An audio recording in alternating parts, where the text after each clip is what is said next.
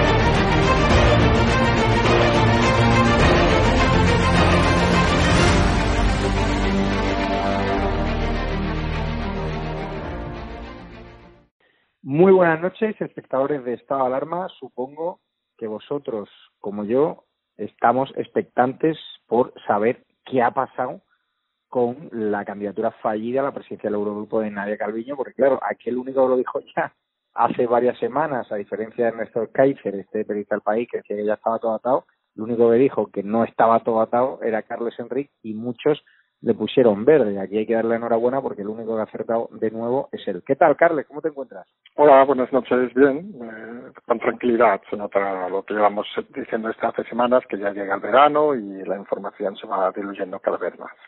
Supongo que con el sabor, mm, bueno, el amargo sabor de la victoria, haber acertado una vez más, dando una información de que lo de Nadia Calviño para nada estaba hecho, que estaba muy complicado y al final tu pronóstico se ha cumplido pese a que fuiste caricaturizado por muchos eh, followers en la red social diciendo no acertabas una, pues en este caso ha vuelto a acertar.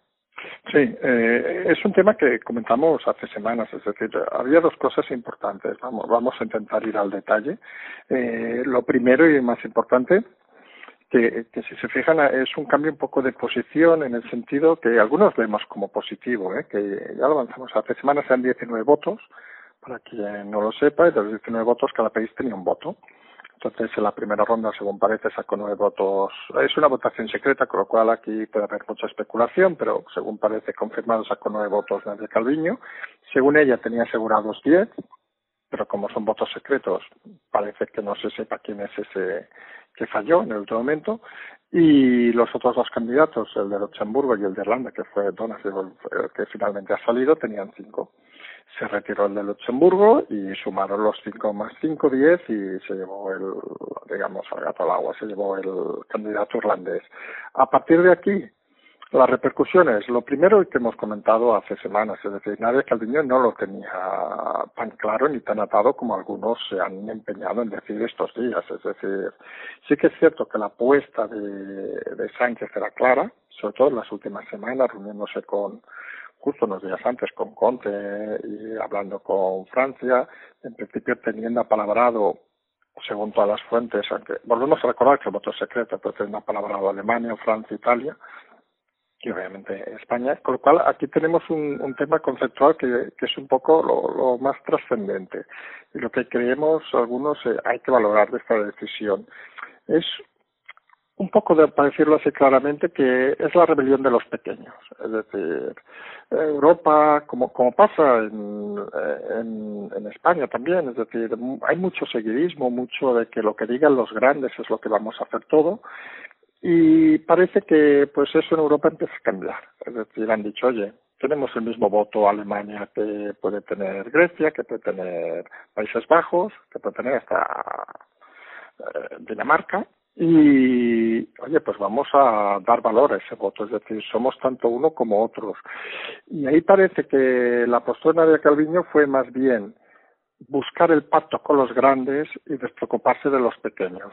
Traducido al idioma de, aquí, es aquello que algunas veces hemos criticado de Nadia Calviño y con fuerza, es decir, que Nadia Calviño no sabe pisar la calle, no sabe negociar y solo se mueve en unos ambientes de poder.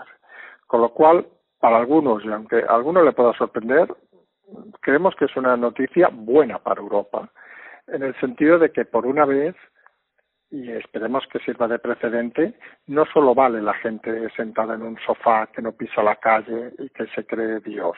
Es decir, es importante que, que la gente al final se dé cuenta de que, de que este pequeño golpe de efecto es una constatación de lo que vamos aquí diciendo hasta hace semanas, es decir, la política debe girar a la calle, debe ser consciente de lo que pasa. Luego el candidato irlandés será mejor o peor, ahí no vamos a entrar en este momento.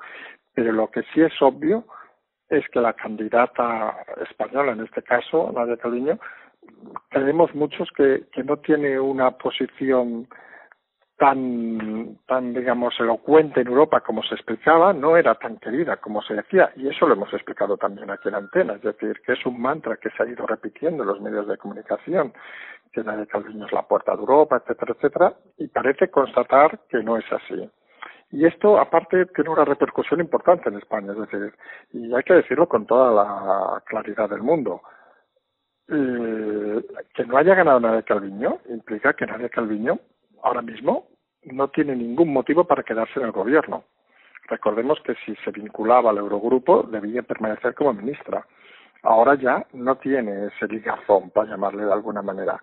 Con lo cual ponemos una nueva crisis a este gobierno con gente, no diremos la palabra prescindible, pero teniendo en cuenta lo realizado. Recordemos que Calviño es la responsable económica de este país y este país es el peor junto con Italia, que van a ir eh, según las previsiones de la OCDE en el PIB.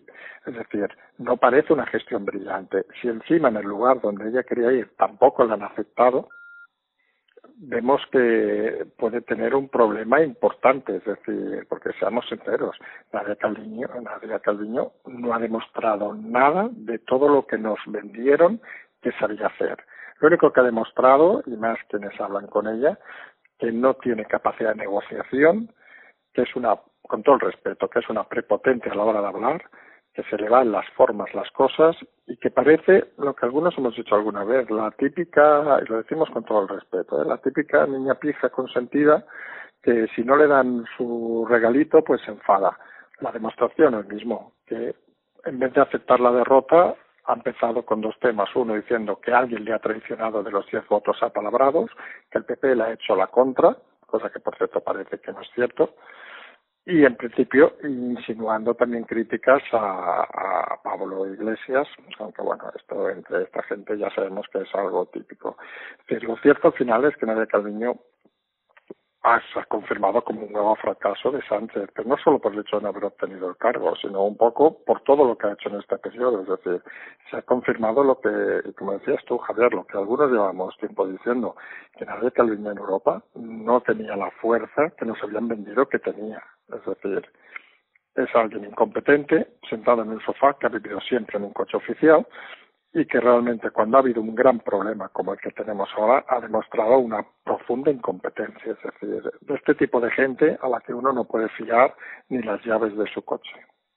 Este gobierno mancha, y es cierto que Nadia Calviño venía de gobierno una trayectoria muy buena dentro de la Comisión Europea, pero claro, cuando te juntas con comunistas, pues eso al final pasa factura en tu trayectoria. Yo ya la veo como un juguete roto de este gobierno, como eso de esos casos como el de Pedro Duque, donde entraron con una gran trayectoria y se van o se van a ir completamente manchados. ¿Qué te parece eh, la bueno la que dio ayer la presentadora de televisión española eh, que tenía todo organizado para celebrar esa candidatura ganada de Caluiño y al final pues le salió un, un popurrí un poco extraño, ¿no?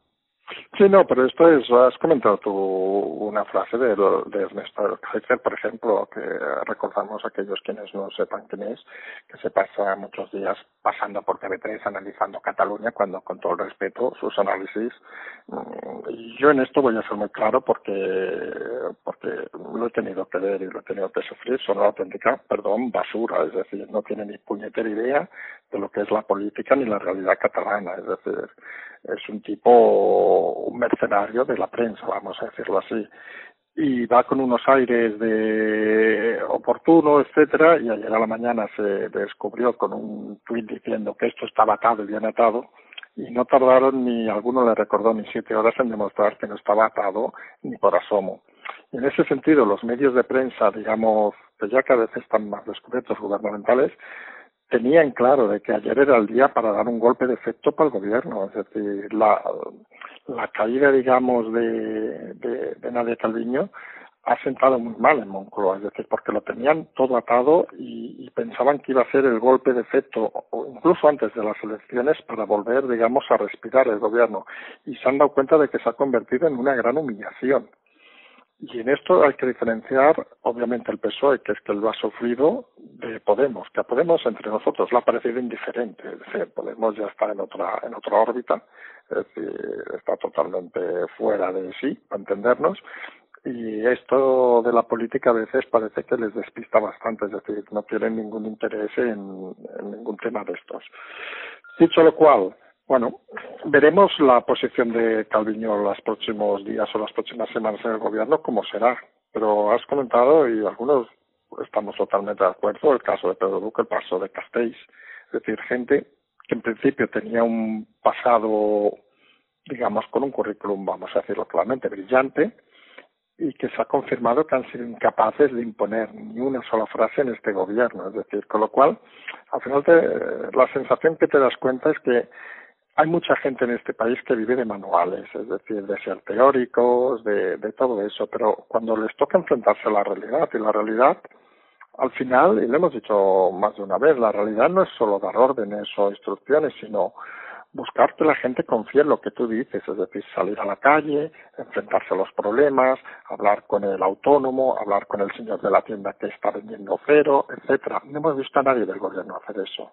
Es decir, se han deslizado estrictamente por las grandes frases, los grandes titulares, la entrevista en la televisión, etcétera, etcétera, pero son incapaces de bajar a la calle. A mí me gustaría retar a alguno de los ministros, a cualquiera, ¿eh? que me diga quién ha sido el que ha ido a un solo comercio a preguntar cómo va la sociedad, cómo va la economía, cómo van las ventas, cómo se ha gestionado los ERTES, ninguno. Ninguno ha sido capaz de hacerlo. ¿Por qué? Porque al final hemos dicho, viven en un mundo paralelo, es decir, viven en un mundo donde la realidad se les escapa. Y en este caso, algunos creemos que lo de Nadia Calviño ha sido una buena puesta, digamos, en el mundo real de la situación y sirve, aunque algunos no lo acaben de entender, para darse cuenta de que en Europa las cosas no funcionan con el hay muchos problemas y muchos defectos obviamente pero con el borreguismo que funciona aquí es decir allí si alguien se cabrea y dice, oiga, esta señora no puede ser, pues nos juntamos 10 de 19 y la tumbamos. Que somos países pequeños, bueno, tenemos nuestro orgullo y no nos gusta que nos pisoteen. Y es un problema conceptual. Aquí en España, bueno, eso no pasa. Es decir, la gente se queja por lo bajini, los políticos no hacen presencia y al final juntamos un poco lo que hemos dicho muchas veces, que la clase política de España no de ser el reflejo de la sociedad de España. Es decir, no hay que darle más vueltas tampoco. Entiendo. ¿Y la estrategia ahora de Pablo Iglesias de utilizar todas las informaciones contra el rey emérito para desgastar a la monarquía y enmendar al presidente del gobierno ligando directamente a Filipe VI con los escándalos de, del rey emérito diciendo que, claro, no se pueden delegar porque él ha heredado el trono de forma sucesoria, ¿no? Sí, no, aquí, lo, también lo vamos diciendo desde hace semanas, es decir, el, la senda de Iglesias es, es el precipicio, vamos a decirlo, y, y, y su concepto de, de la política es cuando más problemas hay, más problemas genero.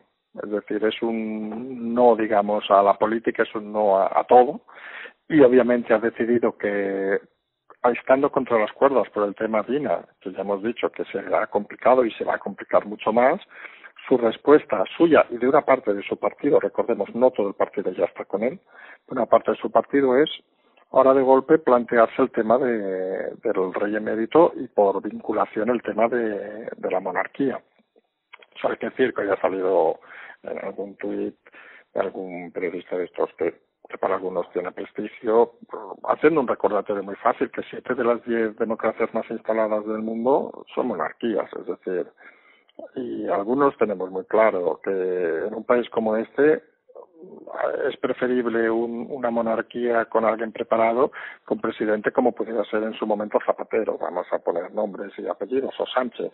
Es decir, en un a alguien le va a sentar mal, pero en un país donde la ignorancia todavía es muy extendida, eh, más vale tener a alguien representativo que esté formado que sirva para, para tener cierta imagen que tener un patán de tres al cuarto que en su vida ha pisado la calle y que no sabe exactamente qué es la realidad.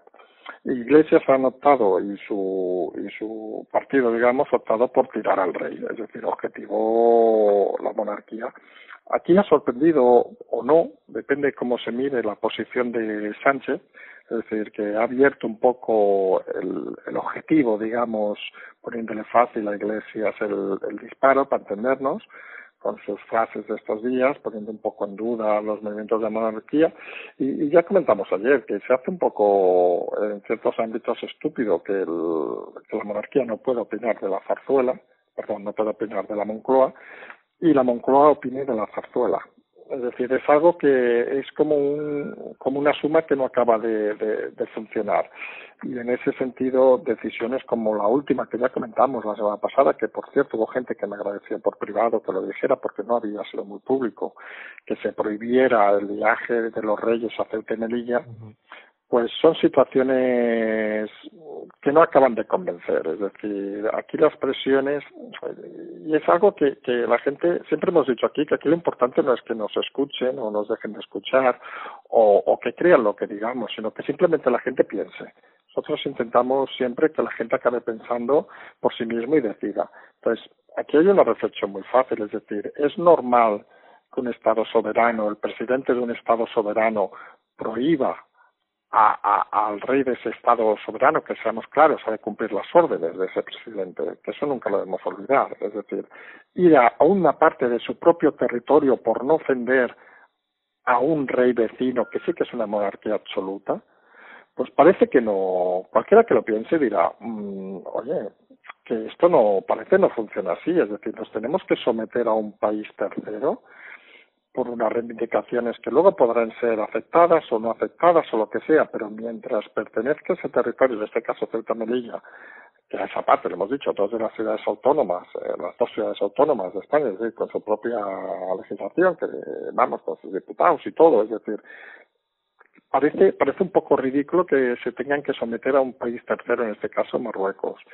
Dicho lo cual, bueno, aquí también y hemos comentado alguna vez, el, tema de iglesias es importante, las presiones son múltiples, tenemos el personaje este de Dina con sus vinculaciones con Marruecos que, ya se ha encargado a alguien de ir explicándolas, nosotros las insinuamos, otra gente las ha ido explicando. Y realmente es un tema, volvemos a insistir en la frase que hemos dicho más de una vez, el tema de Dina acaba con la carrera política de Pablo Iglesias.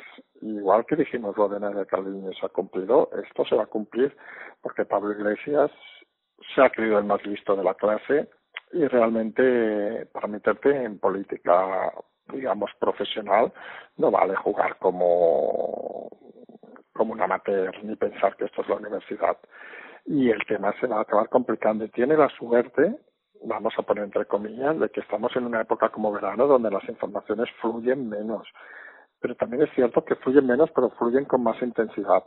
Y su intención de despistar un poco con el tema del rey, que incluso hoy ha salido, esta mañana me parece que la Fiscalía va a investigar al rey emérito con más medios, etcétera, etcétera, o un poco con la complejidad de Sánchez, nos lleva un poco a pensar de que, de que Sánchez tampoco está en una posición tan ventajosa como podría estar. Cada vez parece que tiene que tomar más decisiones pendientes de iglesias porque está ligando su futuro al de iglesias. Y en ese sentido, si hemos dicho que la carrera de iglesias acabará con la crisis de Dina, parece claro que la de Sánchez va a ir por el mismo camino. los tiempos, lo hemos dicho 20 veces. Quien se espere que esto va a pasar esta noche, pues tiene dos faenas, esperarlo y desesperarse. Las cosas de política van como van, en verano van más despacio todavía. De hecho, parece que se complica este caso porque la Fiscalía de Madrid va a investigar al fiscal Estampa, ¿no? Ese que coqueteaba con la abogada de Iglesias y que presuntamente le faltaba, le facilitaba información privilegiada. También hay militantes de Podemos que empiezan a reaccionar contra Iglesias y están presentando denuncias por presuntos fraudes, presunta prevaricación, presunto pucherazo en la primaria, es decir, que ya los enemigos se van acrecentando y ya lo de la fiscalía, pues sí que le puede dar, meter al menos el miedo al cuerpo al fiscal y que el fiscal estampa cuente realmente cómo se fraguó este caso que huele a cloaca, aquí a Lima. No, no, sí, aparte, lo que comentamos también en su momento, aquí parece que se van confirmando un poco todas las cosas. El, hoy mismo ha criticado la vicepresidenta tercera, o sea, creo que se llama me parece, a, a Iglesias por su actuación en el tema de, de, no dar, digamos, el USB a, a, a su propietaria. Es decir, que, que las críticas internas en Podemos, tenemos las denuncias también por el tema de Logroño, parece que se van a extender. Y aquí eh, el argumento no tiene tampoco mucha, mucha complicación. Siempre decimos que las cosas son muy sencillas. Aquí hay gente que en su puñetera vida, vamos a decirlo claramente, ha vivido tan bien como ahora. Y aquí estamos hablando de muchos dirigentes de Podemos. Es decir, podríamos poner muchos nombres, pero quizás esto nos podemos centrar en dos. Eh, Chiqui y el alcalde de Cádiz y, su mujer, que es llama Teresa, me parece, eh, que, que como quien dice, sobre todo el primero, habían hecho nada en la vida, no habían trabajado en su vida. Eh, ¿Dónde voy? Es decir, que claro, ahora cuando ven de que Pablo Iglesias comienza a estar en huracán, son conscientes empezando la revolución, en, entre comillas, andaluza de Podemos. Pero no solo eso, sino otra gente que tiene unos cargos a vicepresidenta tercera que nunca hubieran aspirado a tenerlos. Seguramente por incompetencia, vamos a decirlo así de claro, porque se juntó mucha incompetencia en ese partido político. Y están tocando el poder, tienen sueldos interesantes, etcétera, etcétera. Cuando ven que las cosas se complican, se creen, y, y aquí algunos creemos que es el error, ¿eh? Que descabalgando a iglesias van a conseguir algo. Y lo hemos dicho por activa y por pasiva. El partido Podemos al final es la versión Ceausescu española, es decir, Pablo Iglesias y, señora. Y en el momento que desaparezcan ellos, va a desaparecer el partido. No hay nada detrás de ese partido. Es un partido creado a la imagen y semejanza de un líder. Y cuando el líder no esté, no parece que haya ningún atisbo de, de, de crecer. Solo hay que ver que cuando alguno de sus líderes, en este caso Rejón, se fue pensando que se llevaba algo, su resultado fue, seamos sinceros, fue un fracaso. Es decir, lo que mueve el partido ese es Pablo Iglesias y Pablo Iglesias una vez fuera de combate, ese partido se va a deshacer como el azucarillo y el problema es que mucha gente, y esto lo hemos dicho, no solo eso, eso pasa también en Cataluña, en Prusés, con el tema de convergencia, hay mucha gente que vive de la política y vive muy bien, y se te van a dar cuenta de que fuera de la política no se vive tan bien, hay que trabajar, hay que levantarse temprano, hay que hacer las cosas. Y, y eso que parece para algunos, nos parece lo más normal del mundo, que oye, uno se gana la vida pues mejor o peor, pero con el esfuerzo o, o haciendo bien las cosas, en política a veces no funcionaba así, es decir, funciona por el seguidismo, por no intentar figurar, etcétera, etcétera, y ahora cuando las cosas se ponen complicadas, pues disparan a lo que sea. Y seamos sinceros, que no, perdona, eh, Javier, pero seamos sinceros, es decir, la vicepresidenta tercera, si el partido de Podemos ya puede criticar a Pablo Iglesias, pero sin Pablo Iglesias no va a volver a ser nunca vicepresidenta tercera ni de la escalera, vamos a decirlo así de claro. Con lo cual, tienen un problema de que, de que o defienden a su líder o se van fuera, es que no tienen más vuelta de hoja. Fíjate que cuando he llegado hoy a la estación de AVE de Málaga me encontraba ahí al ministro pijo comunista Alberto Barzón, el que ya no puede caminar con libertad por su tierra Málaga porque los empresarios se le, se le echan encima después de haber criticado al turismo y decir que es de segunda categoría. Pues nada, ahí estaba con sus tres escoltas, uno de ellos llevándole la maletita, él perfectamente trajeado, y este es que sin la política, ¿dónde se cae? Es que este no tiene dónde caerse. Bueno, es que Garzón es de estos ministros, bueno, en el fondo todos los de Podemos, porque podemos hablar de Castells, que al menos tenía un pasado, pero, pero que está, no ha desaparecido, lo siguiente, es decir, Alberto Garzón, seamos sinceros, algunos nos sorprendemos que, que, que sea economista, porque, porque tiene un, escaso conocimiento, no, no ya de la realidad, sino incluso de la teoría, es decir, ¿dónde vamos? Es decir, que, que es gente que sin la política no serían nada es decir, nadie los ve a estos personajes ahí, aquí incluiríamos a Sánchez, ¿eh? nadie los ve a estos personajes fuera de la política porque no saben hacer nada. Lo triste de este país es que en ese grupo deberíamos incluir a la mayoría de políticos de todos los partidos, ¿eh? O sea, no es una crítica ahora a Podemos o al PSOE, sino en general todos los partidos. O nos hemos despachado con, con otro personaje de estos infame, Zaragoza del PSOE, lanzando un tuit que, en el fondo puede tener toda la razón contra la consellera Verges de, de la Generalitat, que entre nosotros es una impresentable y tampoco sabemos qué pinta allí, pero claro, mostraron la foto de un menor, el caso, en este caso de su hija. Claro, ha tenido que retirar el tuit. Es decir, son, son un grupo de inconscientes todos, de descerebrados, que luego se sorprenden cuando, cuando el caso socialista, cuando en Europa les dicen, ah, es que no queremos este tipo de gente, pues estamos serios al final, quienes hemos hecho negocios o, o lo que sea por el mundo, sabemos que lo más importante eh, es la imagen y, y, la honestidad y el saber hacer. Y esta gente, es que alguien se cree a Garzón yendo mañana a ver a un ministro, no tengo ni idea, ¿eh? a Austria o a Checoslovaquia o a Polonia para negociar algo si es incapaz, y lo has dicho tú, de que la potencia mundial que es España, o podríamos casi empezar a decir que era España, destruirla prácticamente en tres meses sin ningún tipo de ayuda, cuando hasta el Parlamento, perdón, hasta la Unión Europea el otro día nos criticó diciendo que Dinamarca había pedido dinero para, hacer un plan de turismo, para salvar el turismo en Dinamarca, y le preguntaron, ¿y España por qué no se lo ha dado? Es que no han pedido nada, es que no son ni capaces de pedir. Es decir, es que son una gente que, que realmente, y algunos creemos que, que, que si pudiera ser, debería ser, que no solo deberían ser expulsados de la política, sino que deberían ser perseguidos judicialmente por el daño que han realizado. Es decir, es gente que no puede quedar impune. Es decir, actuaciones como la de Garzón, una mala gestión, si estuviera en una empresa privada, seguramente estaría en la cárcel. Es decir, Fíjate que el, el atacado, el, yo estoy entrevistando a algunos empresarios hosteleros de Málaga y de Marbella, no quieren ni verlo en pintura y hoy me acuerdo de decir porque estaban los chiringuitos a las 3 de la tarde semivacíos en Marbella un 10 de julio cuando lo normal es que estuviesen ya a tope. Y ves las caras y la verdad que es desgarrador el escenario. O sea, eh, salvo con contadas excepciones de los dos sitios de moda y tal y cual que resisten por la tradición, los típicos sitios que dependen del turismo internacional, vacíos, vacíos, pero que van a cerrar, ¿eh? O sea, que no es la historia como nos la está contando el gobierno. no, no, no, pero eso lo hemos explicado. Es decir, yo he volado esta semana dos veces y vuelo la que viene otras dos y realmente el aeropuerto de Barcelona, que es el niño de salida, era una terminal cerrada, sin informar a nadie, pero cerrada, la, la antigua, para entendernos, que tenía bastantes vuelos, y la nueva, pues, eh, abierta, pero apenas tenías dos o tres tiendas abiertas.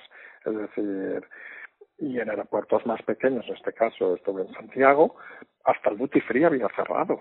El, el, día de llegar estaba abierto, el día de salir ya ponía un cartel cerrado, es decir, que, que, que nadie explique milongas, es decir, el fracaso es total, solo hace falta pasarse por, por las calles de Barcelona, yo que paso cada día, por Paseo de Gracia, que, lo he dicho 20 veces, que a diario es que se ve la tristeza, es decir, y, y, si te vas por ahí lo notas, es decir, no hace falta ser un, lo que hemos dicho, es decir, a veces las crisis, la manera más fácil de ver dónde, dónde hay un problema es tan simple como salir a la calle.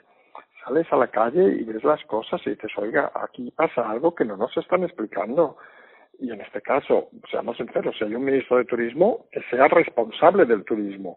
Y el turismo, hay, hay, hay sectores, o sea, hay partes del turismo que han caído un 100%.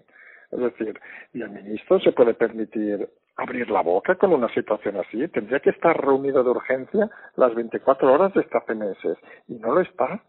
Y seguro que se van de vacaciones esta gente, porque es que, es que está clarísimo que se van a ir de vacaciones o llega el fin de semana y se van seamos sinceros, dice, ¿Qué, explicación le das al, al, señor que tiene un restaurante y que su temporada fuerte era julio, agosto y que ella a lo mejor hacía el 40 o el 50 o el 60% de la facturación anual y va a caer un 80 o un 90%?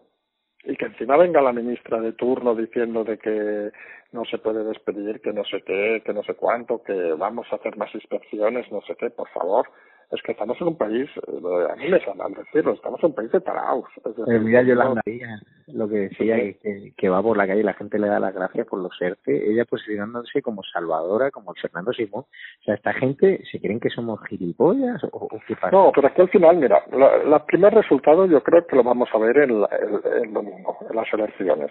obviamente son elecciones autonómicas, pero al final la gente vota con lo que, con lo que ve y algunos creemos, eh, en el caso de Galicia, que salvo, salvo, y aquí yo voy a, no acostumbro a mojarme en temas de elecciones, pero yo ya lo he dicho alguna vez, yo creo que Feijóo va a sacar mayoría absoluta. Y la caída del PSOE, algunos creemos que el bloque le va a pasar por primera vez, si no me equivoco, en la historia. Es decir, parece que tengan un mejor o peor candidato, ¿eh? Han hecho hoy una cutre campaña por internet contra Feijó, intentando ligarlo con las drogas, no sé qué leches y tal, y te das cuenta de que, de que son campañas gestionadas desde Madrid, porque entre nosotros en Galicia les importa un carajo eso, y las redes son lo que son. Y en el País Vasco vamos a ver lo mismo, es decir, que va a haber un, una caída del voto socialista que va a ser importante, es decir, va a ser un serio aviso lo mismo que hemos dicho que, creemos algunos que se ha gestionado muy mal desde la oposición y en ese sentido vamos a ver una caída en Galicia no porque no está tanto vinculado Casado a Fijón, no estamos explicando ninguna novedad, es decir, será un triunfo de Fijón, no de Casado y creo que eso hay que dejarlo bien claro. Y en el País Vasco, que era la apuesta más personal de, de Casado, seamos sinceros, con arrimadas, con Ciudadanos, ese otro partido que ha sido absorbido en la crisis, por llamarlo de alguna manera, algunos creemos que sí que va a haber un fuerte descenso de, diputados de los que tenían a los que tendrán. Y ahí a lo mejor sí que podría entrar Vox en el País Vasco, que algunos creemos que podría ser. Pero en el caso de Galicia lo que está claro es que no va a ser una victoria del PP, aunque la vendan como tal y Feijóo se dejará querer en ese sentido, sino va a ser una victoria personal de Feijóo, que recordemos que por no poner no ha puesto ni las siglas del partido, o sea, un tipo listo. Pues Carles, muchísimas gracias por hoy. Disfruta hoy de esta tarde, de esta noche, vamos, de viernes, de lo que queda.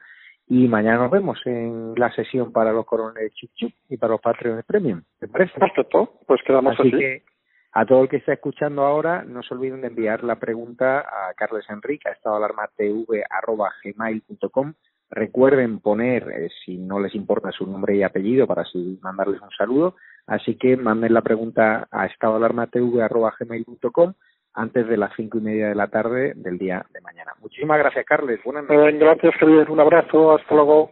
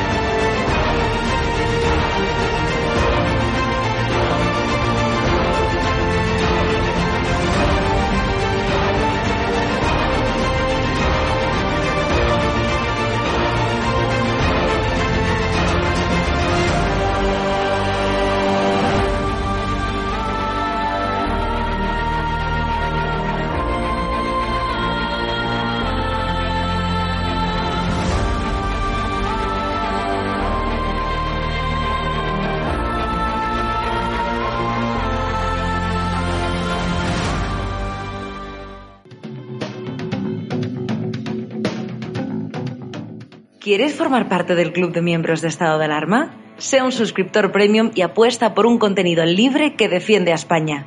Te damos varias opciones. Echa un vistazo a las distintas categorías y dependiendo de la aportación que desees hacer, elige una. Con eso aportarás a que sigamos pudiendo crear este contenido. De parte de todo el equipo de estado de alarma, gracias por tu apoyo.